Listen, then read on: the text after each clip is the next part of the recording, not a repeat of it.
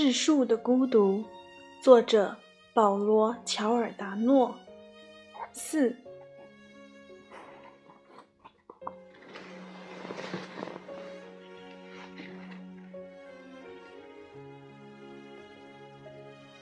彼得罗·巴洛西诺先生已经很久没有再尝试过进入儿子那幽暗的内心世界了。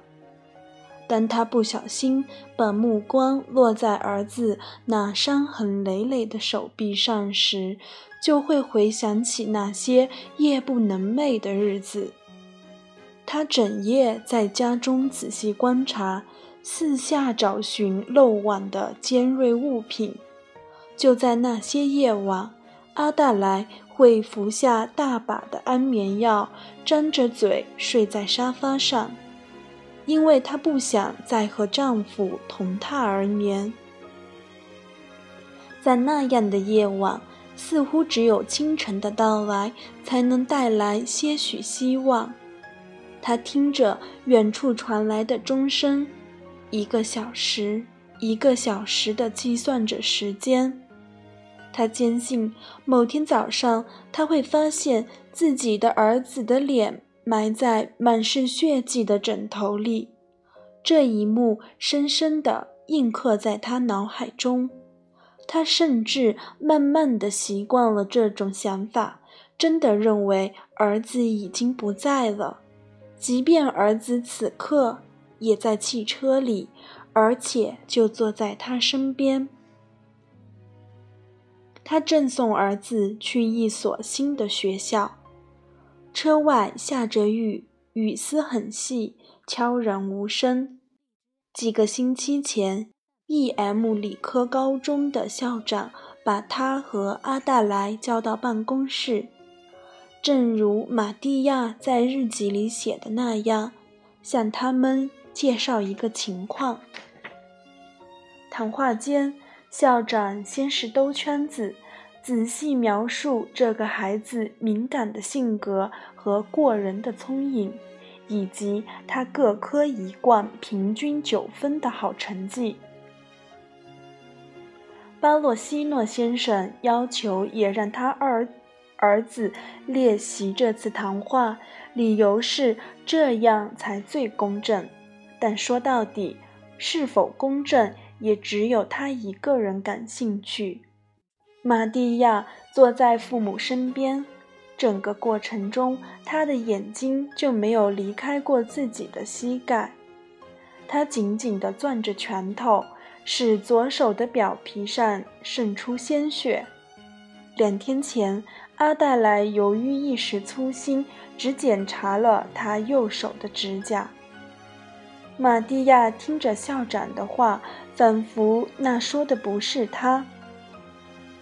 他回想起小学五年级的时候，有一次他连续五天只字不说，丽塔老师就让他坐在教室的正中，而其他同学则围成一个马蹄形。老师开口说：“玛蒂亚心里一定有什么事。”不想对任何人讲，他是个非常聪明的孩子，也许对于他这个年龄来说有点太聪明了。接着，老师让同学们靠近马蒂亚，以赢得他的信任，让他知道他们是他的朋友。马蒂亚注视着同学们的脚。当老师问他想说些什么的时候，他终于开口说话了。他问老师什么时候能回到自己的座位上去。在表扬过玛蒂亚之后，校长终于谈到了实质问题。巴洛西诺先生明白了问题的所在，但只是晚了那么几个小时。原来，玛蒂亚所有的老师在这个有着超凡天赋而又似乎不愿和任何同龄人交往的孩子面前，都会感到非常不自在，都隐隐约约地觉得自己有些不称职。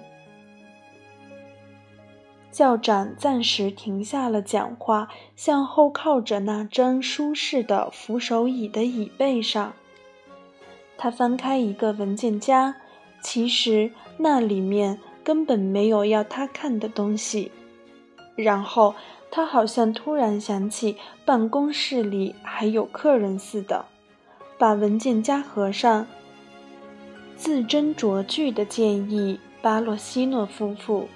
也许 E.M. 高中无法完全符合他们孩子的需求。晚饭时，玛蒂亚的父亲问他是不是真的想转学。他没出声，只是耸了耸肩膀，然后就全神贯注地盯着那把要用来切肉的餐刀，炫目的灯光在刀刃上闪烁。雨的确不是斜着下的。玛蒂亚望着车窗外说：“他的话打断了父亲的思路。”“什么？”父亲问道，同时下意识地摇了摇头。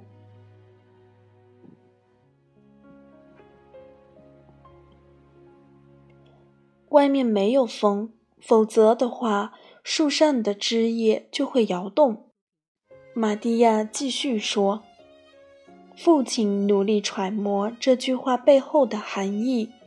其实他并不在乎这句话的真正含义，只是怀疑这又是儿子的什么稀奇古怪的想法。所以呢，他问：车窗上的雨滴都是斜着滑落的。”但这只是因为我们自身运动的结果。如果测量一下它与垂直线的夹角，就可以计算出雨滴下落的速度。玛蒂亚用手指跟随着雨滴滑落的轨迹，他把脸贴近挡风玻璃，在上面哈了一口气。然后用食指在水雾上画了一条直线。别往玻璃上哈气，会留下印记的。父亲责备他说。玛蒂亚却似乎没有听见。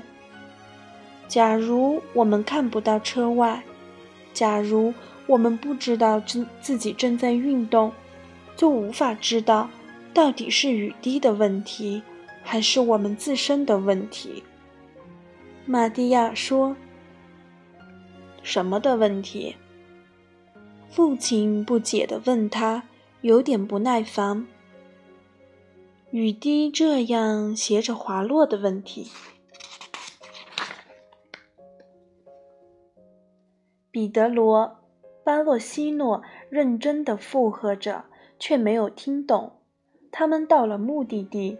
父亲把档位换为停车档，拉上了手，拉上了手刹，拉上了手刹。玛蒂亚打开车门，一阵清新的空气吹进了驾驶室。我一点钟来接你，彼得罗说。玛蒂亚点了点头。巴洛西诺先生往前凑了凑。想吻一下儿子，但安全带把他拉住了。他只好重新调靠在椅背上，看着儿子下车，并随手关上车门。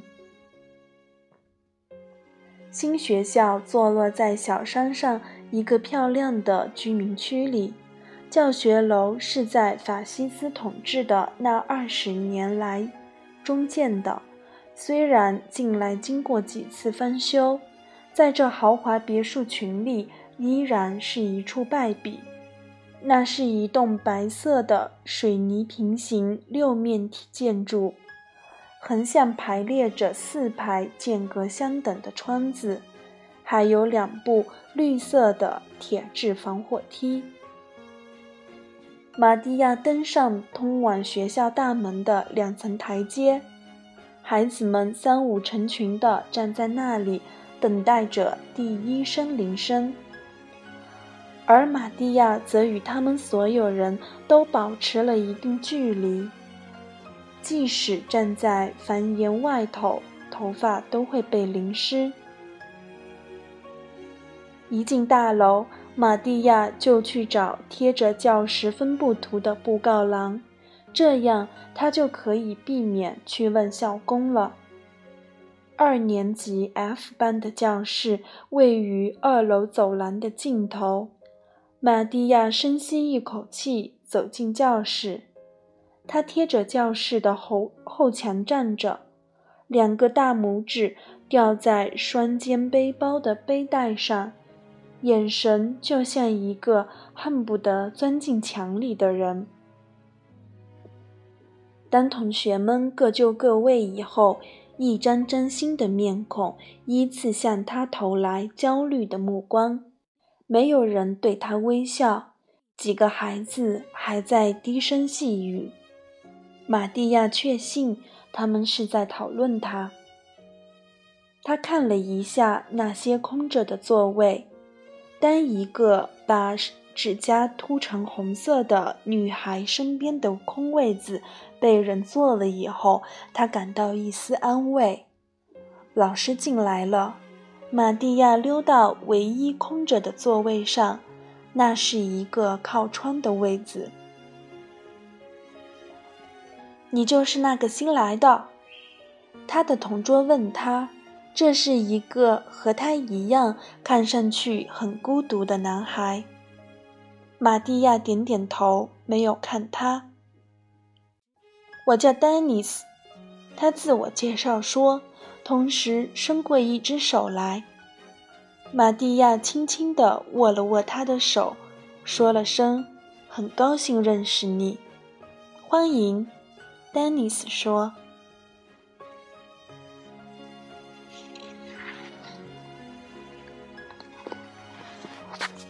今天的节目就更新到这里，感谢大家的收听。如果你喜欢我的声音，欢迎关注我。”咱们下期节目再见。